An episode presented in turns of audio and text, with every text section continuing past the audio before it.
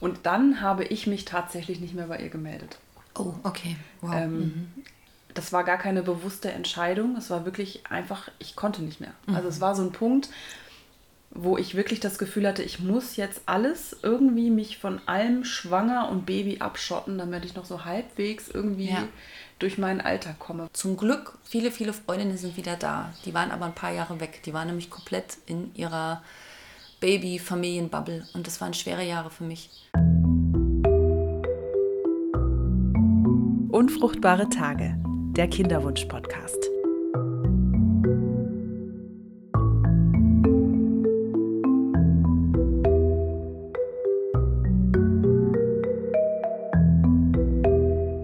Na, wunderbar.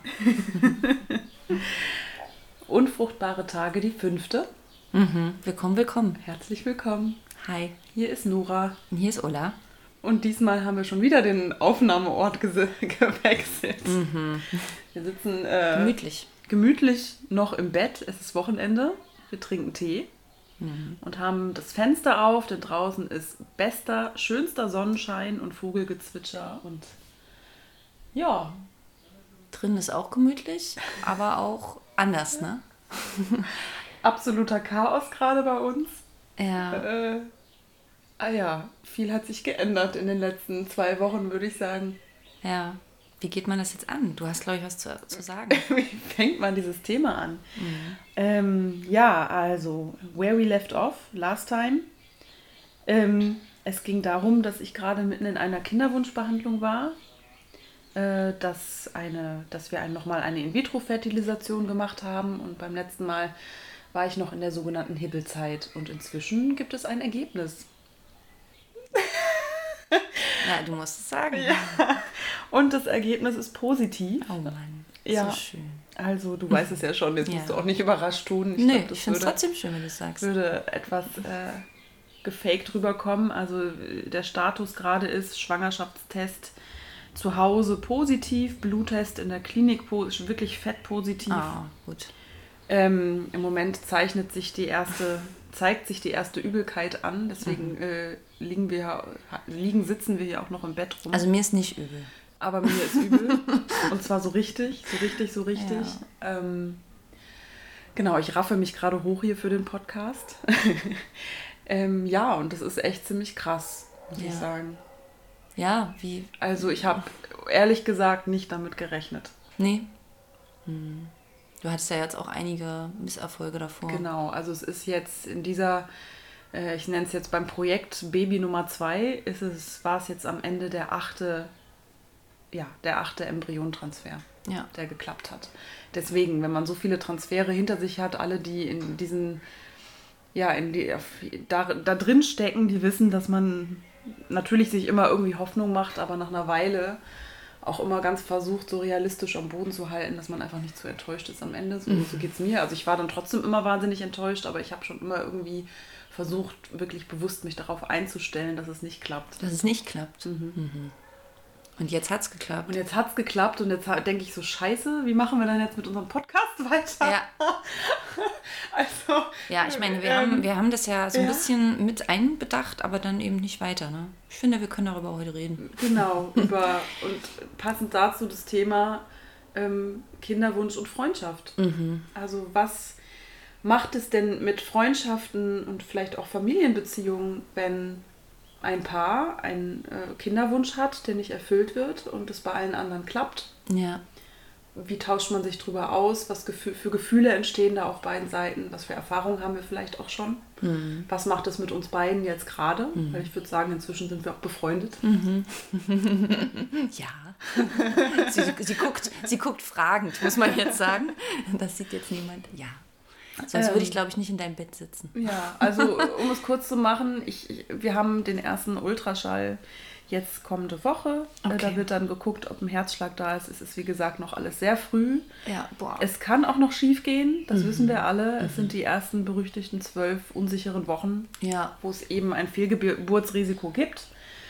Das ist mir alles sehr bewusst. Dementsprechend, ja, wir freuen uns und gleichzeitig ist immer noch sehr viel Vorsicht da. Also das Mhm. kann ich so sagen. So mit angezogener Handbremse quasi. So ein bisschen, ja. Oh, Also wow. Es ist noch kein Babyfieber. Es ist gerade erstmal so ein Realisieren, oh Gott, es ist es tatsächlich passiert. Krass. Ja, ich meine, ich finde es krass, weil wir das eigentlich, wir haben das jetzt komplett verfolgt, ne, über diese Podcast-Episoden. Und das war gar nicht so geplant. Diese Werdung. Und ich meine, wenn ich, wenn ich jetzt zurückgucke, du warst eigentlich auch die ganze Zeit krank. Du hattest dauernd irgendeine Halsinfektion, Naseninfektion, irgendwas, ne? Und wie wir auch beim letzten Mal, beim letzten Mal ging es ja um Mythen. Wir haben festgestellt am Ende, dass ich auch unheimlich gestresst war. Ja. Also ich war krank, ich war gestresst. Ich hatte nebenbei noch ein kleines Kind zu versorgen. Mein Mann äh, ist ständig auf Dienstreise gerade. Also die Umstände könnten gerade unpassender nicht sein fürs Schwangerwerden. Und ich bin tatsächlich schwanger geworden. Ist ja irre, oder? Ja, ja. Das bringt mich natürlich total zu der Frage, die mir unter den Nägeln brennt und bestimmt auch einigen. Wie habt ihr das gemacht? wie, wie geht das? Also für mich ist es ja nach wie vor ein wahnsinniges Wunder. Und Ist für mich auch. ist es einfach nur ein Wunder und ich glaube, je, je mehr sozusagen, also je öfter es bei uns nicht geklappt hat, desto mehr konnte ich mich, also habe ich gedacht bei den anderen so, wow, was, wie macht ihr das? Und, und dass es einfach immer, wenn ein neues Leben entsteht, egal auf welchem Wege, einfach nur ein, wirklich ein wahnsinniges Wunder ist. Und deswegen kann ich dir deine Frage leider auch nicht zufriedenstellend Ah. beantworten. Ich dachte, du kannst jetzt vielleicht ein paar Tipps geben. Nee, Naja. das ist es ja, ne? Also es ist im Grunde alles überhaupt gar nicht bilderbuchmäßig abgelaufen. Es war keine natürliche Empfängnis. Ne? Es war am Ende wieder die volle Breitseite mit Hormonstimulation, Eizellentnahme, Embryontransfer, alles in einem Zyklus und parallel hatte ich zwei Mandelentzündungen und eine Grippe. Oh Gott. Das muss man sich mal reinziehen. Das muss man sich einfach mal reinziehen. Aber offenbar hat mein Körper, haben unsere Zellen, der liebe Gott, wenn man dran glaubt, Ja, ich weiß nicht, irgend- das große Universum entschieden. The Der. Babyhimmel, meine Mutter sagt immer Babyhimmel, mit den ganzen Babyseelen. Oh Gott, nee. Ja, wenn man auch daran glaubt, also irgend, irgendwas hat entschieden, dass jetzt der richtige Zeitpunkt im Leben von Nora ist, Ja. schwanger ein Kind zu empfangen. Ja. Offenbar, ja. Wahnsinn. Irre. Also es ist für mich auch nach wie vor ein absolutes, ich kann das gar nicht in Worte fassen. Ich finde es nach wie vor echt irre, dass mir das jetzt schon trotz dieser Schwierigkeiten zum zweiten Mal passiert. Also ich war in den letzten Monaten auch wirklich schon an einem Punkt, wo ich dachte, oh, vielleicht bleibt es dann doch bei einem Kind. Also tatsächlich. Und gleichzeitig habe ich auch echt parallel ganz viel an dich gedacht und dachte, oh nee, scheiße. Ja. Also es war so Freude auf meiner Seite, aber gleichzeitig hat es mir auch wehgetan für dich. Also auch Oh wenn ich wusste, dass das jetzt nicht da, also Ja. ich will jetzt nicht sagen, ich spüre deinen Schmerz, aber ich dachte, wie, un also ich hatte so ein ganz krasses Gefühl von Ungerechtigkeit. Mhm. Dir gegenüber, aber auch allen anderen Frauen gegenüber, denen es eben noch nicht passiert ist und die sich so sehr wünschen. Ich Ja. dachte, scha- ähm, aber auch gleichzeitig so eine Machtlosigkeit, weil ich selber als Individuum kann dagegen ja nichts tun. Aber ich dachte, hey, Mhm. warum passiert mir das jetzt zum zweiten Mal? Und der lieben Ulla ist es bisher nicht passiert. Das ist doch echt scheiße. Also es ist so, Mhm. Ja, ich habe naja. richtig gemerkt, wie mich das auch sehr beschäftigt hat tatsächlich Ja. in den letzten Tagen. Also Schwangerschaften sind mir ja passiert, aber keine, keine lebendigen Kinder daraus geworden. Ähm, puh, muss ich jetzt darauf antworten, ne? Ich, ich bin gerade noch sehr bei dir, merke ich. Ähm, ich habe gerade sowieso echt eine ganz schöne Trauerphase. Ich glaube, ich habe beim letzten Mal noch gesagt, dass ich jetzt irgendwie gerade erleichtert bin. Erleichtert auch, weil wir nicht mehr in diese Klinik äh, gehen müssen. Tatsächlich ist es sehr erleichternd gewesen und ja, dann hat es mich doch ganz schön eingeholt. Ich habe jetzt irgendwie parallel, du hast ein schönes Ergebnis bekommen ähm, und ich habe einfach durch, glaube ich, diverse Auslöser, ich denke auch dadurch, dass wir uns hier sehr intensiv in dem Podcast mit dem Thema auch auseinandersetzen, mich hat es nochmal eingeholt. Also ich, ich bin gerade ähm, in der Trauer und die Nachricht von dir, ich überlege jetzt, ich freue mich, ich freue mich wirklich ehrlich, dass das geklappt hat. Ich habe das ja jetzt wirklich auch quasi begleitet und ähm, weiß auch irgendwie, auch von dem, was hier äh, ohne das Mikrofon oder ohne, ohne das Aufnahmegerät gesagt wurde, wie es dir ging. Mm, Und ich frage mich gleichzeitig, ja sag mal, warum oder was haben wir eigentlich falsch gemacht oder was haben wir nicht gemacht oder warum hat es eigentlich bei uns nicht geklappt? Ja, und das ist schon eine, das ist eine, ja, eine schmerzhafte Frage oder eine Frage, die mit Schmerz verbunden ist.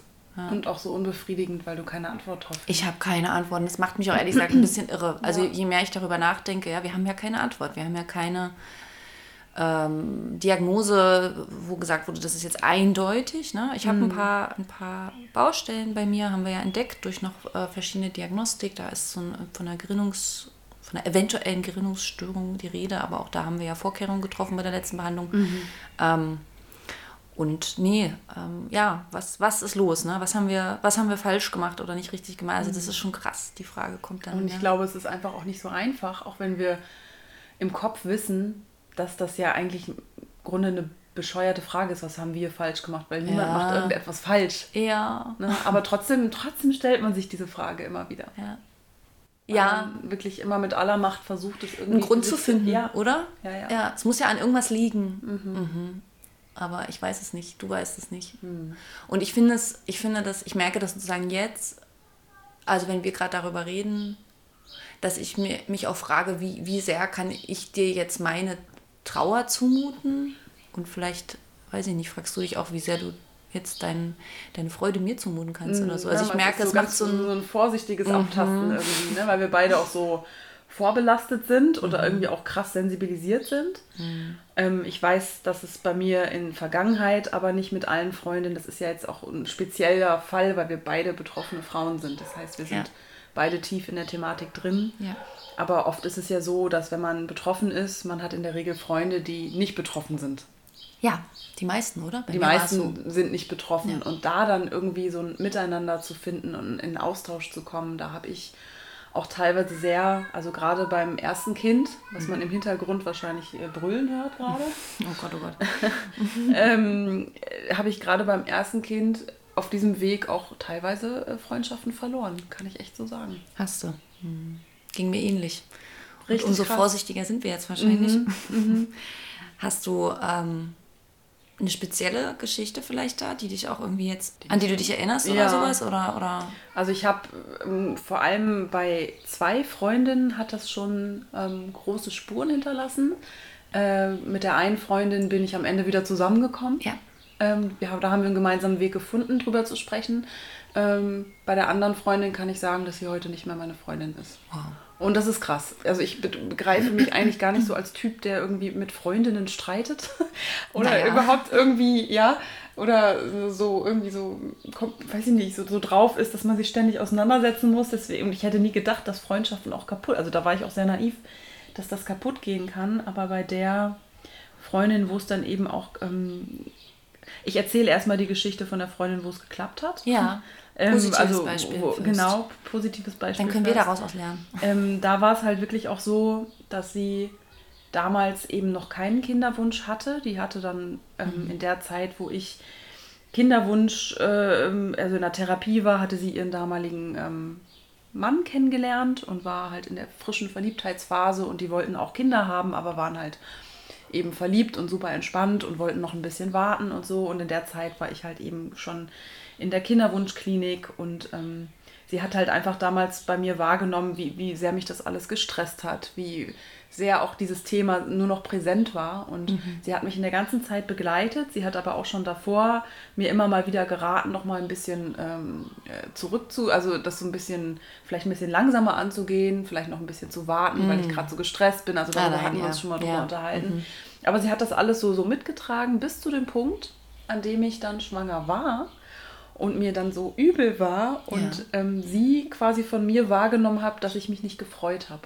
Ah. Also ich habe quasi, sie, sie hat aus ihrer Perspektive war es so, mh, jetzt ist sie endlich schwanger. Endlich, endlich, endlich. Ja, jetzt, jetzt können wir doch eigentlich zum nächsten Kapitel übergehen. Ah, jetzt ja. Mhm. muss doch die Freude grenzenlos sein und jetzt hängt sie trotzdem noch in den Seilen und hat irgendwie Angst vor Fehlgeburt und ihr ist übel und damit konnte sie überhaupt nicht umgehen. Ah, okay. Und ich wiederum konnte ihr aber auch ähm, in meiner Überwältigung der Situation, ich war damals völlig überwältigt von dieser krassen Übelkeit. Ja. Also ich bin leider auch ein Fall, wo es wirklich sehr heftig ist. Das ist ja auch nicht bei allen Frauen so. Ich konnte, ich war damals auch noch in Fernbeziehungen, also es kamen wirklich viele Dinge zusammen, aber ich war nicht in der Lage, ihr das zu kommunizieren. Und sie konnte mit meinen Gefühlsschwankungen und mit meiner nach wie vor eher so, ich sag mal, so traurigen Einstellung nicht umgehen. Sie hat Ja. das nicht verstanden. Und Ja. das hat dann dazu geführt, dass sie in der kompletten Frühschwangerschaft mich eher gemieden hat. Sie war nicht für mich da. Sie hat mich nicht unterstützt, ähm, hat mich nicht angerufen. Wir hatten was, fast ein halbes Jahr eigentlich kaum was miteinander zu tun. oh, wow. Und das fand ich richtig krass, weil ich in dem Moment sie eigentlich sehr wirklich an meiner Seite auch physisch gebraucht hätte. Ja. Aber wir haben dann es geschafft, auch drüber zu sprechen. Ähm, ein halbes Jahr später, als, ich dann, als mir dann nicht mehr übel war, ich habe ihr das erklärt. Und sie hat mir auch gesagt, dass sie eben mit meinem Verhalten überfordert war, aber wir konnten Okay. drüber sprechen. Okay. Und das ist total schön heute zu sehen. Und auch jetzt bei Nummer zwei, ich merke schon, dass sie bestimmte Dinge einfach nie, wahrscheinlich nicht so nachvollziehen kann, aber es ist, es ist okay, weil sie hat es einfach ander, ganz anders erlebt bei sich selber. Also sie hat inzwischen auch ein Kind. Das Ah, hat okay. dann relativ bei ihr, wie im Bilderbuch, ganz schnell geklappt und das ist einfach bei ihr ein ganz anderer Weg. Und da warst du ja dann äh, also auch schon, also einmal in der Position derjenigen, die sich das wünscht, aber auch diejenige, die dann schwanger wird. Mhm. Ne? Was, das hat er das ge- getrennt, habe ich jetzt verstanden? Das, ja, ja, ich, ich wurde dann schwanger, aber sie konnte nicht, sie konnte Ja. das nicht, nicht Und kennst du aber auch diese andere Seite vorher von, äh, du bist die, die eben nicht schwanger wird Ja. und die anderen werden schwanger und hat das auch zu Konflikten geführt? Genau, und das, das war, das war da ist eigentlich die perfekte Überleitung zu meiner zweiten Geschichte. Ähm, das war eine Freundin, die ich noch vom Studium kannte und mit der ich auch, ähm, wir hatten auch denselben Beruf und waren auch beim selben Betrieb angestellt, aber in unterschiedlichen Bereichen.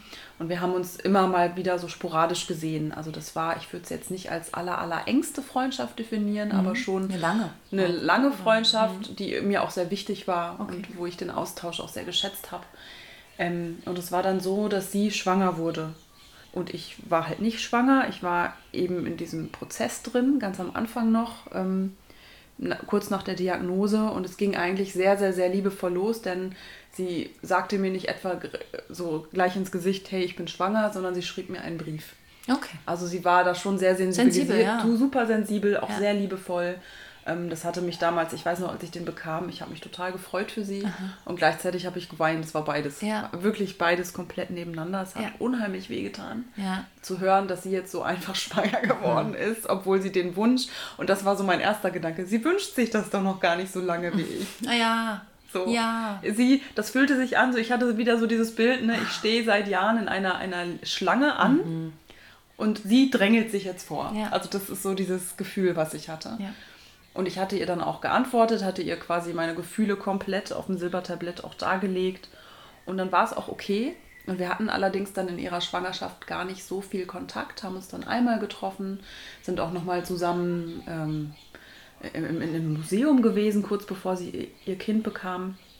Und ich war einfach in der Zeit auch sehr, sehr mit der Kinderwunschbehandlung beschäftigt. Ah, da warst du auch noch. Genau, da war ich dann langsam in Behandlung. Das war so die Phase der vielen gescheiterten äh, Inseminationen, ähm, Ah, okay. bevor es dann an die IVF ging.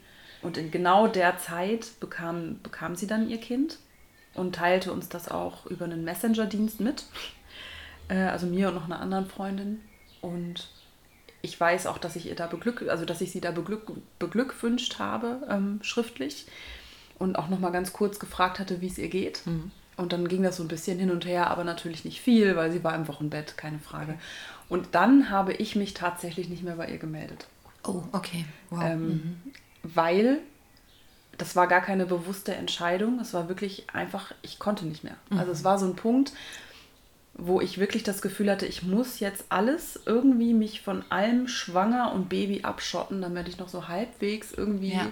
Durch meinen Alltag komme, weil der Schmerz so groß war. Es war im Grunde auch nicht die einzige Erfahrung. Also man muss wissen, dass all die Jahre davor, ich hatte da, bevor die Behandlung überhaupt losging, hatte ich ja auch schon einen sehr langen Kinderwunsch. Und ich hatte Ja. in der ganzen Zeit so viele Teilweise, ich habe Mütter im Wochenbett besucht, ich Ah, war ja. auf Kindergeburtstagen, Babykarten, du kennst das alles. Ja. Das heißt, es war so ein bisschen die Spitze des Eisbergs und ich habe immer die ganze Mhm. Zeit meine eigenen Gefühle komplett runtergeschluckt ja, klasse. und meistens dann auf dem Nachhauseweg auf dem Fahrrad geheult. ja. Die sind ja auch sehr unerwünscht. Das ist ja auch total schwer, oder? Also wenn die, Also ich habe die immer nach Freude der außen anderen hin, so groß ist. wollte ich ja auch, ich habe dann auch oft unterstützt, ich habe Essen vorbeigebracht, Ja, alle ja. möglichen Dinge, obwohl es mir im Grunde das Gefühl hatte, ich begebe mich eigentlich in die Höhle des Löwen, das tut Ja. mir total weh. Und trotzdem wollte ich aber ja auch für meine Freunde da sein. Also das, das war das Schwierige. Ne? Ich hatte aber das Gefühl für meine Gefühle, meine Trauer, ich habe mir den Platz selber auch nicht zugestanden. So. Und ich hatte aber auch das Gefühl, da ist kein Platz für. Also es war einfach, ich hatte auch nicht die Sprache dafür, das auszudrücken. Das Ja, ich glaube aber auch, da ist was dran. Tatsächlich ist dafür in dem Moment, glaube ich, kein Platz. Weißt du, also ich glaube, das ist das, was wir, was wir so verinnerlichen, weil es auch irgendwie so ist. Also die, wenn, wenn Frauen schwanger werden und oder so, ich habe das auch erlebt, dann ist das ja ein Grund für sehr viel Freude im mhm. Umfeld auch. Und Na das klar. ist auch so. Und, und, und die, wir, ich glaube, wir können die Freude sehr gut nachvollziehen, mhm. aber das ist ja das gleiche wie mit uns beiden jetzt. Wie zur Hölle passt jetzt mein Schmerz da rein? Oder mhm. darf ich den jetzt überhaupt haben? Mhm. Ja? Ähm, ohne vielleicht auch, und das ist ja das, was man dann schnell unterstellt, ohne dann missgünstig oder neidisch ähm, genau. zu sein. Missgün missgünstig. Mhm. Ich habe tatsächlich viel Neid in der Zeit empfunden. Ja.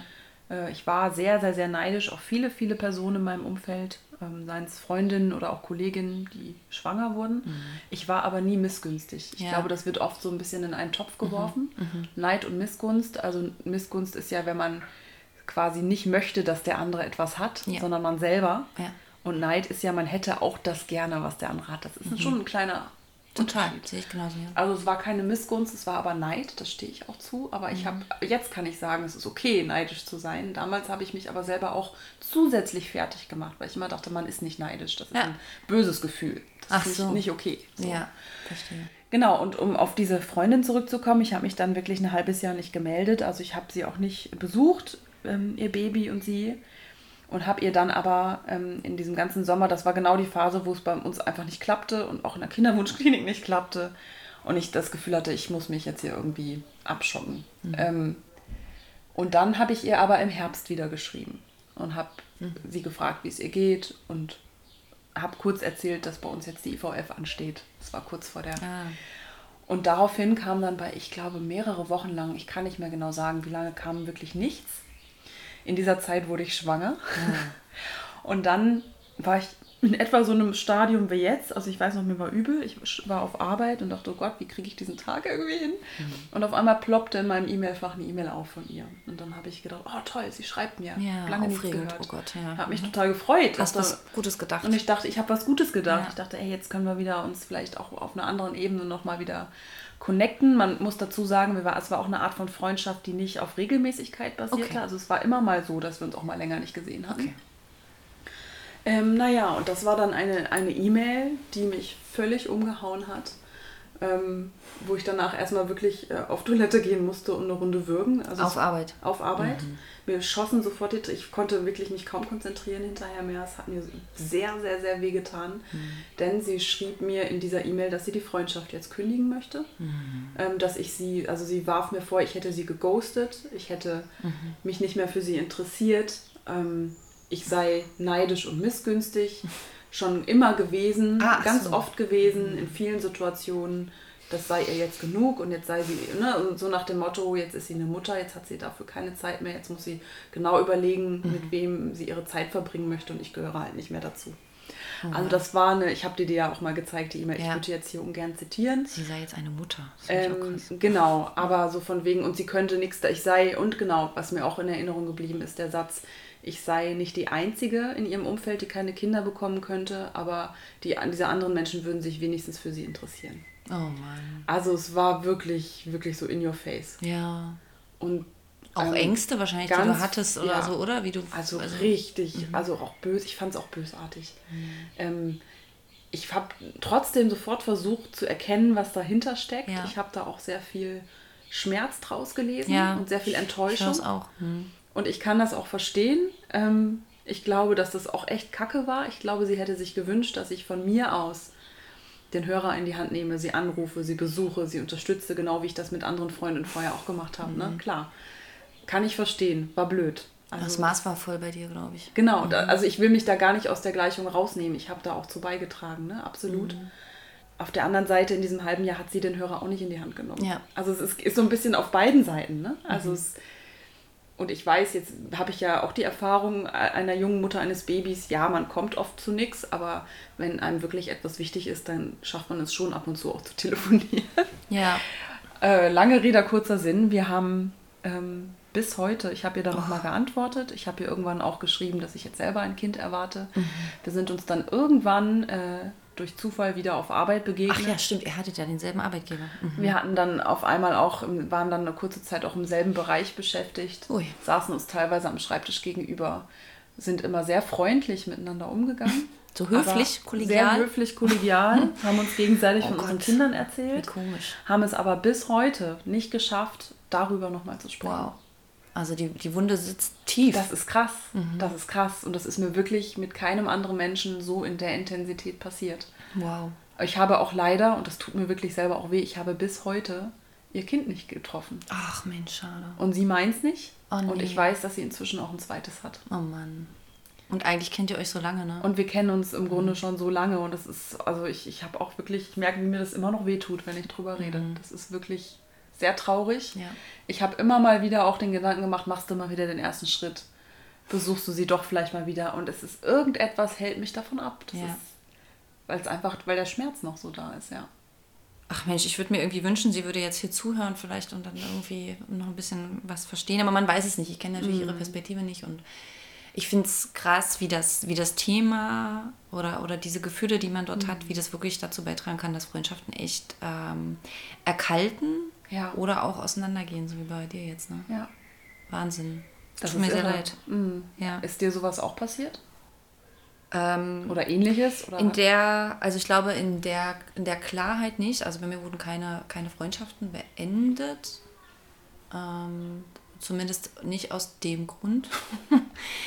ähm, aber ich versuche so zurückzudenken, wa- was es auf jeden Fall gab, war eine Wahnsinn, also war eine spürbare Distanz in dem Moment, wo die andere schwanger wird und ich nicht. Und je nachdem, wie, wie viel wir vorher darüber gesprochen hatten, dass ich es mir auch wünsche, ähm, war auch eine Unsicherheit sehr oft dabei. Also genauso wie bei uns jetzt, ne? Also so, glaube ich, von der anderen Seite, oh Gott, wie viel kann ich erzählen? Und bei mir jetzt, oh Gott, wie viel ähm, muss ich jetzt auch vielleicht dieser Schwangerschaft in allen Einzelheiten beiwohnen? Also tatsächlich war es bei mir so, dass ich äh, gerade am Anfang noch, als wir, als wir angefangen hatten, ich hab, äh, bin sehr rein in die Schwangerschaften oder was heißt sehr rein? Ich habe genau wie du, ich habe Geschenke gebastelt für Babyshower und äh, na, es gibt ja diese Babyshower-Partys, die manche machen da irgendwie. Ähm, und auch zur Geburt. Ich weiß nicht, für eine Freundin habe ich ein Mobile aus, oh Gott, aus äh, diesen Origami-Tierchen. Mhm, Wahnsinn. Stundenlang habe ich da gesessen, Origami-Tierchen gefaltet und an, so Wow. ein, an so ein Mobile gehängt und so. Ähm, Oh. Immer auch, naja, schon, ich wollte unterstützend sein und es war aber, glaube ich, auch immer, wenn ich ehrlich bin, auch ein Teil meiner eigenen Vorfreude, weil ich immer noch dachte, ich mache das jetzt hier so alles und freue mich mit und bald bin ich auch da und bald können wir das teilen und gemeinsam erleben. Ähm, und das ist dann halt ausgeblieben. Und je länger das gedauert hat und je, je ähm, weiter die Schwangerschaften voranschritten und dann die, die, dann waren die Kinder da, dann kamen diese Klapp Klappkarten, dann kamen irgendwann die zweiten Kinder, ähm, desto mehr habe ich gemerkt, äh, ich, vielleicht so wie du, ähm, ich kann mich nicht mehr so voll in diese, also ich kann nicht mehr so ganz rein in diese Freude reingehen. Ich fühle einfach so einen großen eigenen Schmerz, weil es bei uns nicht klappt. Und es gab auch äh, ein, es, also es gab schon von der anderen Seite A, Unsicherheiten, die ich mir gegenüber gespürt habe, die es auch nicht einfacher gemacht haben für mich dann jetzt darüber zu reden. Also wenn die andere Seite auch noch unsicher ist und beide Seiten sind unsicher, oh Gott, wie gehen wir das jetzt an? Was man wie gehen aber wir auch verstehen kann. Also ich will all den Menschen da draußen, die keine Fruchtbarkeitsprobleme haben, ja auch Mhm. gar nicht irgendwas Böses oder irgendwas unterstellen. Ihr seid alle so unsensibel, überhaupt nicht. Nee, Es ist einfach schwierig und ich glaube, ich kann mir das schon vorstellen, dass es wirklich, wenn man diese Welt und diese, diese Gefühle selber nicht kennt, sich da rein zu versetzen, das ist nicht so einfach. Ja, aber weißt du, manche haben es vielleicht auch gar nicht, gar nicht so richtig versucht. Also ich erinnere mich an eine Freundin, die äh, sehr, also mit relativ, in relativ fortgeschrittenem Alter auf natürlichem Wege äh, schwanger geworden ist und dann Mutter war und ich saß bei ihr im Hof mit ihr und sie hatte ihr Kind, schaukelte das so im Arm und war so wirklich in der Glückseligkeit ihrer jungen Mutterschaft irgendwie und ich war da und äh, war tatsächlich, also so ähnlich wie jetzt hier. Ich war gerade selber traurig, weil es nun schon einige Jahre waren, dass ich es versucht hatte und es hat nicht geklappt und habe ihr so diese Trauer gezeigt und habe gesagt, Mensch, ich bin irgendwie wirklich traurig gerade so. Und sie guckt mich an und sagt, und ich finde das so einen krassen Spruch, sie sagt, äh, Ulla, die Seele des Kindes entscheidet, wann sie zu euch kommen will.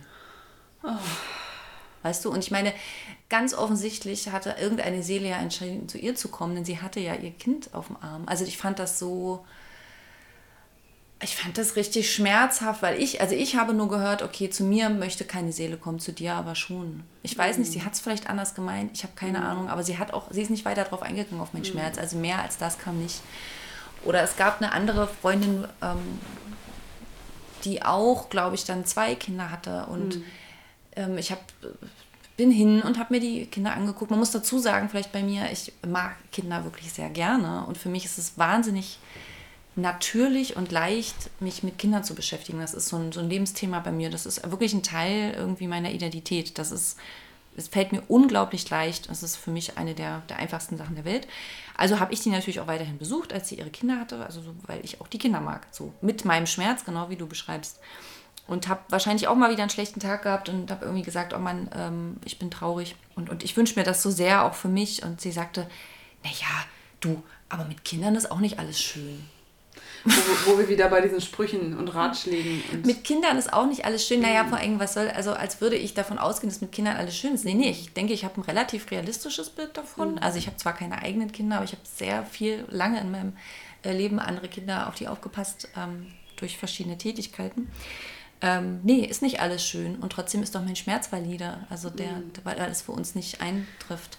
Also, also, ist es dann im Grunde eigentlich am schwersten für den Gegenüber den Schmerz des anderen zu sehen und auszuhalten und mitzutragen vielleicht. Ich glaube, wir haben wirklich, das ist glaube ich tatsächlich, wir haben wie ein, wie ein gesellschaftliches Problem mit negativen Emotionen. Ja, es ist wahrscheinlich dann auch über diese Thematik hinaus schwierig. Ne? Ja, oder? Also ich weiß nicht, alle, die glaube ich vielleicht mal trauern in ihrem Leben oder so. Also es gibt vielleicht, oder vielleicht auch eine schwere Erkrankung bekommen. Ja mal einen Podcast ähm, gehört ähm, von einer jungen Frau, die an Krebs erkrankt ist. Ja. Ähm, und da habe ich mich teilweise, das klingt jetzt so abstrus, weil man kann es natürlich nicht vergleichen. Ich habe mich wiedergefunden, weil es in der Folge auch darum ging, wie reagiert mein Umfeld drauf. Ja, und? Und wie geht, genau, also der Titel dieses Podcasts war, wie geht Trösten?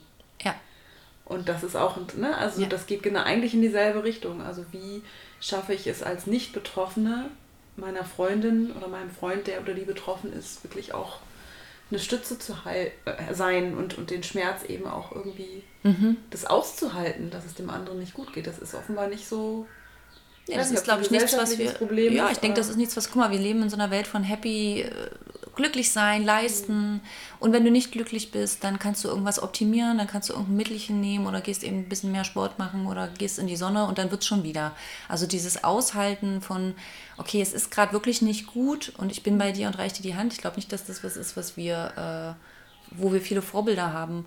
Und ähm, du hast gerade gesagt, trösten. Und da geht bei mir sofort was an, weil ich muss dir sagen, ich bin die, die, also die meisten die meiste Zeit viele Jahre rumgelaufen, habe eigentlich Trost gesucht. Mhm. Und habe dann irgendwann, als ich gemerkt habe, vielleicht auch, dass der von, von manchen Freundinnen nicht so kommt, äh, sondern dem vielleicht eher, also meinem Schmerz eher mit Ausweichen auch begegnet wird. Ja. Also ein bisschen so, ah, nee, schnell weg da. Und das ist das, das ist das, was mir bei meiner ersten Freundin, die, mit der ich nach wie vor sehr, ja. heute wirklich sehr eng bin, das ist das, was mir so wehgetan hat. Weil ich brauchte im Grunde, ne, das, was ich jetzt zu Beginn erzählte, dass sie die das erste halbe Jahr meiner Schwangerschaft eigentlich nicht präsent war.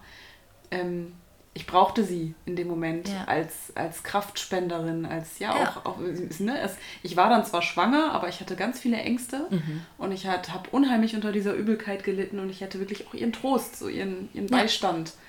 So, ich, ne, ich bin da für dich, ich nehme mhm. dich in meine Arme, ich kaufe mhm. dir mal was ein, ich bringe dir eine Suppe vorbei, irgendwie so, ne?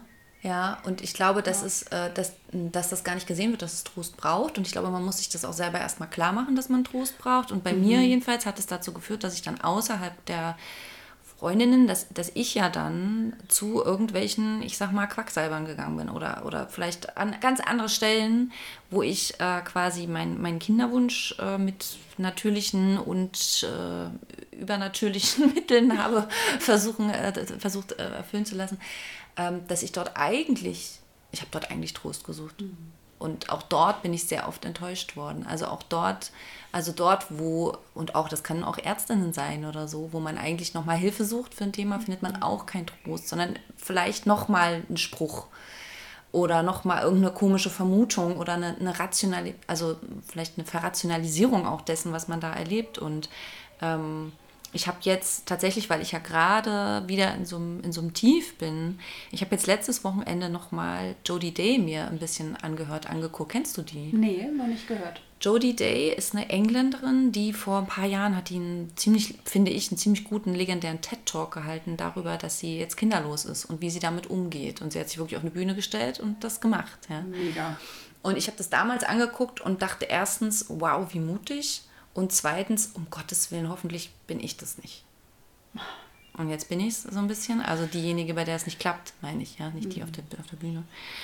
Ähm, und die hat wirklich dafür Worte gefunden, auch nach vielen, vielen Jahren, wie sich das anfühlt, hat dann auch nochmal nachgeforscht und hat äh, das zum ersten Mal für mich, zum ersten Mal hörbar gelabelt, dieses Gefühl, wenn es nicht klappt und wenn man kinderlos ist und hat gesagt, das ist Trauer.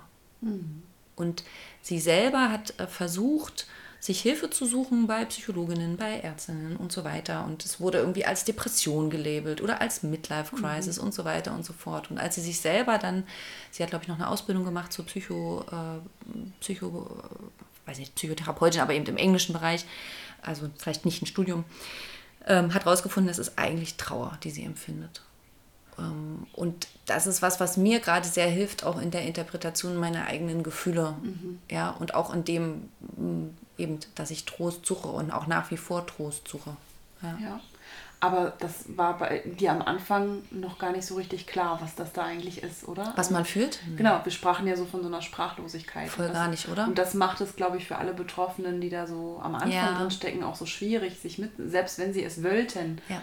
Also ich bin jemand, der sich sehr gerne mitteilt und der eigentlich sehr gut über Gefühle sprechen kann. Und trotzdem hatte ich in der ersten Phase, konnte ich nicht formulieren, was da eigentlich ja, weil du es nur fühlst, oder? Ich glaube, in dem Moment, wo man es fühlt, und da muss man ja schon wirklich sehr, sehr, mhm. äh, weiß nicht, durchmeditiert und durchreflektiert sein und in dem Moment dann auch noch die richtigen Worte dafür zu Und das wiederum, es macht es natürlich fürs Umfeld auch schwer. Ja. Dann denke ich, da auch. zu sein, wenn, mhm. wenn sich der Betroffene oder die Betroffene nicht, nicht entsprechend äußern kann. Also das ist mhm. schon schwierig. Aber weißt du, was ich gemerkt habe in, in all den Jahren so, ich weiß nicht, also dadurch, dass ich das selber erlebt habe, habe ich gemerkt, ist meine Kapazität auch gestiegen, äh, für andere da zu sein, die in irgendeiner Form in ihrem Leben Schmerz oder Trauer empfinden. Also das, das habe ich bei mir auf jeden Fall gemerkt, dass ich, das, dass ich auch sensibler dafür bin, was beim anderen vielleicht los ist, ohne dass die Person mir das sagt, ja, weil ich es irgendwie vielleicht ähm, gelesen habe oder, oder so die Zeichen kannte oder sie mir bekannt vorkamen. Und andersrum auch habe ich nochmal andere Leute kennengelernt, die mit meinem Schmerz umgehen. Und das waren meistens welche, die selber auch in irgendeiner Form in ihrem Leben mit Trauer oder Schmerz mhm. konfrontiert waren. Mhm. Also man findet sich dann da wieder. Und ich habe, also tatsächlich bei Leuten, die jetzt, ich meine, uns allen passiert irgendwas im Leben. Ne? Also ich glaube, da ist, das ist, gehört zum Menschsein auch ein bisschen dazu. Mhm. Ja, das, da kommen auch traurige Zeiten und mhm. auch Tragödien. Aber Leute, die das vielleicht noch gar nicht so hatten mhm. oder damit nicht so tief umgegangen sind, das vielleicht selber für sich noch nicht mhm. reflektiert hatten, mhm. die hatten dann immer auch Schwierigkeiten mit meiner Trauer und mit meinen Gefühlen umzugehen. Mhm. So, weil sie es bei sich selber auch noch nicht gut mhm. sehen konnten, gut dalassen konnten. So, ja. Wie ist es mit deinen Freundschaften heute? Also all diese äh, Menschen um dich herum, die schwanger wurden, die inzwischen zwei Kinder haben. Ja.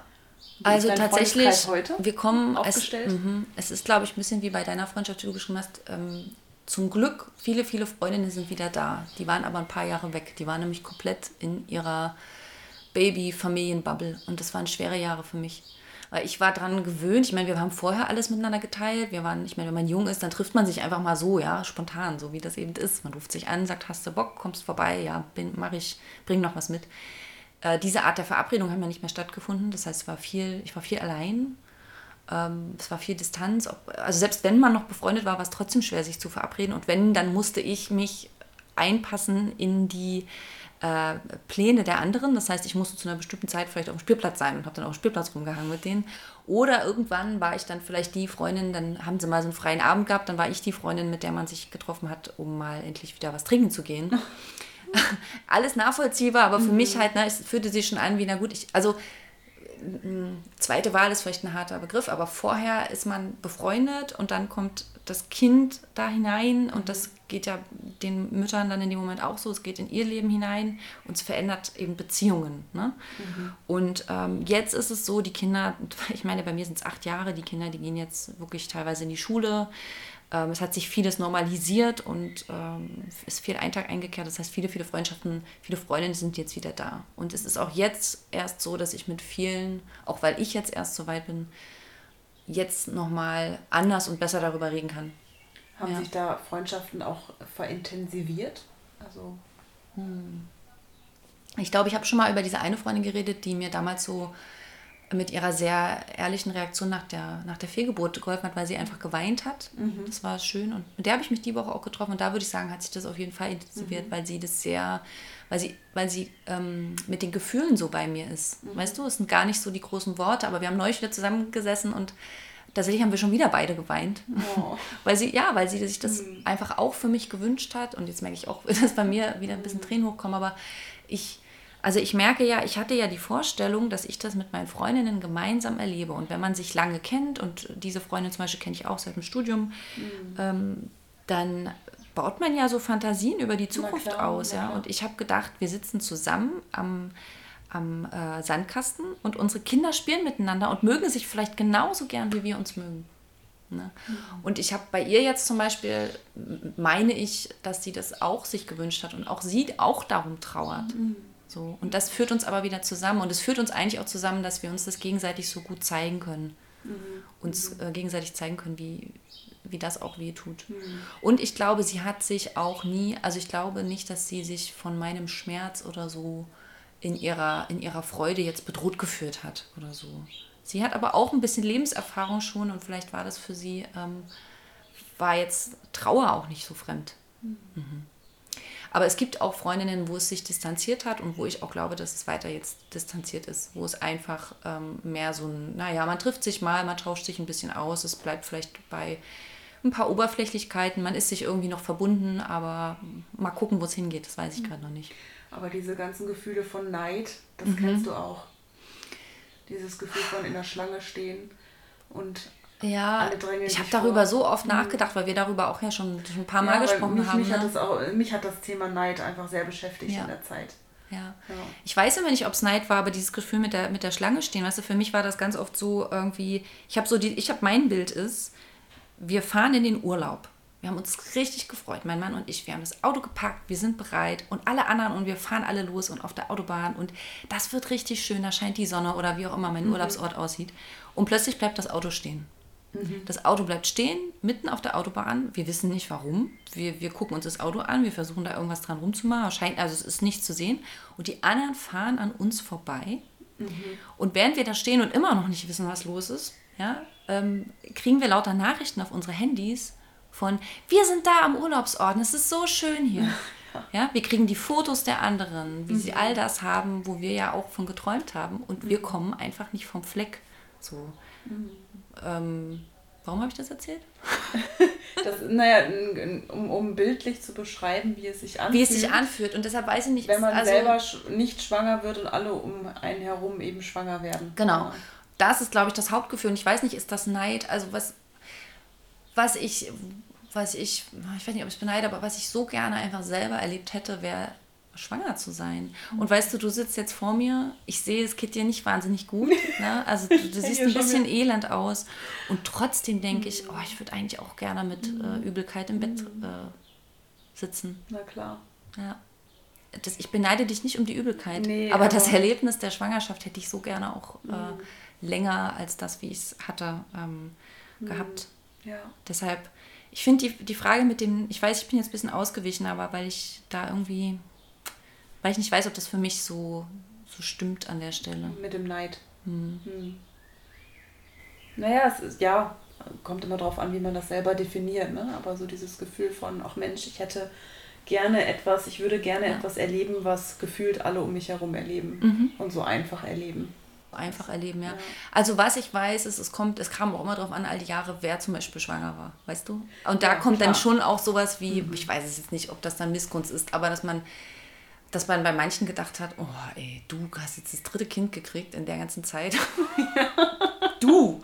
Also Ach du, ich bin da, ich meine, wir sind ja hier unter uns. Hatte manchmal naja. auch die Gedanken, oh ey, wie, wie kann das denn sein, dass ihr so schnell ein Kind Ja. bekommen habt? Ihr macht doch gar keinen Sport. Und Ja, ihr, ihr Mann, raucht doch. ja. Und äh, ich weiß auch nicht, dein Mann sitzt doch viel mehr vorm Computer als meiner. Das kann doch auch nicht gut sein. Also so. Mhm. Das gehört ich auch hatte auch dazu. wirklich teilweise wirklich so ein bisschen Gedanken, für die ich mich so ein bisschen schäme, aber es, es gehört einfach dazu, ja. Ja, natürlich. Also wenn das vor allem so, so scheinbar Mhm. so einfach geht bei den anderen. Ne? Und weißt du, was, was noch so ist? Das, jetzt habe ich noch gedacht, ich hatte noch einen Gedanken, dass all die Jahre, also bei uns ist es wirklich so, alle, alle unsere engen Freundinnen sind irgendwann schwanger wo- geworden, haben Kinder bekommen. Äh, auch mehrere. Es gibt genau ein Paar in unserer näheren, äh, in unserer weiteren Umgebung, die ähm, auch durch eine ICSI, glaube ich, nach vier Versuchen schwanger geworden sind. Die sind aber sehr, sehr weit entfernt, die wohnen auch woanders und wir haben uns das erst irgendwann gesagt, als wir schon fünf Jahre dabei waren und die schon fünf. Ach, ja, wir wussten das gar nicht Ach, voneinander. krass. Schade eigentlich, ja? da sieht man wieder, wie gut es wäre, darüber zu reden. Äh, was ich auch dachte in den Jahren, wo ähm, diese ganzen Klappkarten mit den Babybildern reinkamen und so, äh, ich habe wirklich sowas gedacht, das ist ein völlig absurder Gedanke, aber ich dachte, oh Gott, hört doch bitte auf, da bleibt ja nichts mehr für uns übrig. Kannst du das verstehen? Ja. Es macht überhaupt keinen Sinn, Ja. weil das sind ja ihre Kinder. Aber ich dachte so, oh Gott, ihr müsst aufhören, sonst wir kommen nicht mehr hinterher, wir schaffen das nicht mehr. Also wieder dieses Gefühl von auch auf der Autobahn. Und ich war neulich bei einer Freundin, weil ich was abgegeben habe. Ähm, und die hat einen großen Sohn, der ist jetzt neun. Und äh, die Tür machte auf der Papa und dann kam der Sohn. Und ich habe den gesehen und mir ist alles aus dem Gesicht gefallen, weil ich habe den lange nicht gesehen. Ich habe den noch ein bisschen als jüngeres Kind abgespeichert. Mit neun bist du kein kleines Kind mehr. Nee. Und der stand da und ich dachte so, boah, Wahnsinn, der ist so groß und gleichzeitig, boah, Wahnsinn, wir probieren das schon so lange und Ja. es ist nicht mal, also wir sind noch nicht mal am Anfang oder wir sind noch ganz am Anfang Mhm. und dieses Kind ist schon neun und ist der lebende Beweis dafür, dass es bei uns schon so lange nicht klappt Mhm. und auch ja, einfach nicht mehr klappen wird. Das heißt, man hat im Grunde eigentlich immer Trigger überall. Ja. Man kann sich davor gar nicht schützen, Oder? Ist so, ja. wenn man ein soziales Leben führen will weiterhin. Ja, ich meine, das ist ja nun auch so, ich, Und das ist das, was es auch so schmerzhaft macht. ja, du kannst ja nicht zurückziehen. Nee. Und schwanger, schwangere Eltern, Babys sind nur überall. Zum Glück schön, schön für die. Und trotzdem, ich habe mir tatsächlich auch manchmal einen Ort gewünscht, wo man einfach das nicht sieht. Ja. Ja. Stichwort äh, gynäkologische Praxis zum Beispiel. Dass, äh, wenn du dann da sitzt und hast deine Vorsorgeuntersuchung einmal jährlich und um dich herum sitzen alle mit großen Bäuchen. Ja, ich war mal in der. Praxis, da hat man immer die Herztöne gehört aus dem äh, Zimmer, wo dann die Oh nee. ja, wo oh, das nee. dann angeschlossen wurde. Und es gibt ja auch Praxen, das hat sich ein bisschen geändert. Ich bin jetzt in einer, wo es nicht so ist, aber da gibt es dann Bilder auch noch von äh, Bäuchen. Ja? Und man hat das Gefühl, eine gynäkologische Praxis ist eigentlich nur für Schwangere da. Dabei gibt es ja so viele, die sind gar nicht schwanger und die sind aus anderen Gründen da. Ähm, und du sitzt da und wartest und denkst, oh Gott, es ist so da, es ist einfach so da. Aber ich hab's nicht. Ich, ich, ich kann es leider nicht erleben. Ja, da sitzt auch Freud und Leid sehr nah aneinander. Total, total. Mhm. Und jetzt äh, es ist, symbolisieren wir genau das Oh ja. in dieser Konstellation, in diesem Podcast. Ist ja irgendwie völlig irre. Also ich frage mich auch, wie wir jetzt so weitermachen. Ich frage mich auch. Mhm. Ich rechne auch. weitermachen. Ich hoffe, also ich habe Lust, aber ich rechne schon auch mit so Zuschriften wie, äh, ja, also wie, äh, was weiß ich, wie, wie soll Nora das jetzt nachvollziehen können? Bei ihr hat es ja geklappt, weißt du? Sowas kann ich mir vorstellen, sein. dass sowas kommt. Oder, naja, also Ulla, die kann ja jetzt auch keine, das ist ja keine Mutmachgeschichte. Die verbreitet jetzt keine Hoffnung, äh, das zieht mich eher runter, kann ich nicht hören. Wissen wir nicht, ne? Ach, aber dafür, dafür ist ja, können ja die Menschen uns schreiben, äh, die das möchten. Mhm. Und ich meine, Mutmachgeschichten erzählen wir ja auch. Also es, Ja, du bist ja gerade ich eine. bin eine Mutmachgeschichte. Oh Mann. Und äh, wir haben ja auch langfristig vor, auch mal Leute einzuladen mit denen ihre Geschichten zu teilen. Das ist das eine. Und wir können ja einfach nach wie vor ehrlich miteinander umgehen Ja, und darüber sprechen, wie das dann für dich ist. Ich meine, noch, noch sieht man mir meine Schwangerschaft nicht richtig Mhm. an, außer dass ich bleich im Gesicht bin, aber das kann auch andere Gründe haben. Aber irgendwann werde ich hier vielleicht, wenn alles gut geht, auch mit einem dicken Bauch sitzen und das wird mit dir wahrscheinlich auch irgendwas machen. Ne? müssen wir gucken. Müssen wir gucken. Ja, Ergebnis offen hier. Total. Ich habe auf jeden Fall Lust weiterzumachen. Ich, Ich finde auch. auch. es gibt noch wahnsinnig viele Themen. Absolut. Und, ist, und, und, und, um es klar zu machen, es ist für mich deswegen jetzt nicht abgeschlossen. Nee. Das ist das Ding. Also ich weiß, dass ich äh, bei meiner ersten Schwangerschaft dieses Thema unerfüllter Kinderwunsch dann noch ganz schnell zur Seite gedrängt habe und mich damit dann erstmal eine Weile gar nicht mehr beschäftigt habe. Ja. Aber es kam dann irgendwann wieder hoch, wo ich merkte, okay, da habe ich jetzt offenbar wirklich noch nicht vieles verarbeitet. Ja. Und ich denke, das ist diesmal wieder so, weil es war wieder ein sehr langer und sehr beschwerlicher Weg. Ja. Wir haben den Podcast jetzt erst am Ende meines Weges gestartet. So. Ne, deswegen fühlt sich das jetzt hier alles so äh, schnell und easy peasy an, aber das war es ja in diesem Fall auch bei Kind Nummer zwei überhaupt nicht. Ähm, und ich denke, dass ich schon in der Lage bin, auch, auch mit dicken Bauch darüber zu reden und das zu reflektieren, weil ich sowas auch nicht, nicht vergesse. Na, die Geschichte hört ja dann auch nicht auf. Ich glaube, das ist so das, wenn man mittendrin ist, dann erhofft man sich, wenn man dann schwanger ist, dann hört es einfach auf. Aber ich glaube, also du, genau wie du gerade sagst, du trägst die Geschichte ja weiter mit dir und die muss auch erzählt werden. Und, und es gibt eben an dem Thema, das haben wir, glaube ich, in der allerersten Folge gesagt, da habe ich gesagt, ich wäre begeistert von dem Thema. Da hast du noch gesagt, wie kann man dafür begeistert sein? Ähm, aber tatsächlich gibt es einfach zu diesem Thema noch so unglaublich viel mehr zu sagen, mhm. ähm, was auch, finde ich, sehr oft ungesagt ist. Und ich hätte einfach Bock, da mit dir weiter drüber zu reden. Na dann.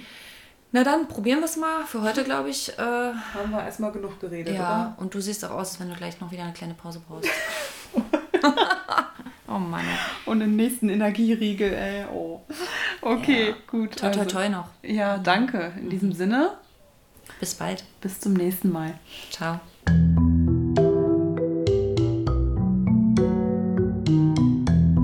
Das war Unfruchtbare Tage, der Kinderwunsch-Podcast. Produziert und präsentiert von Nora und Ulla. Die Musik stammt von Music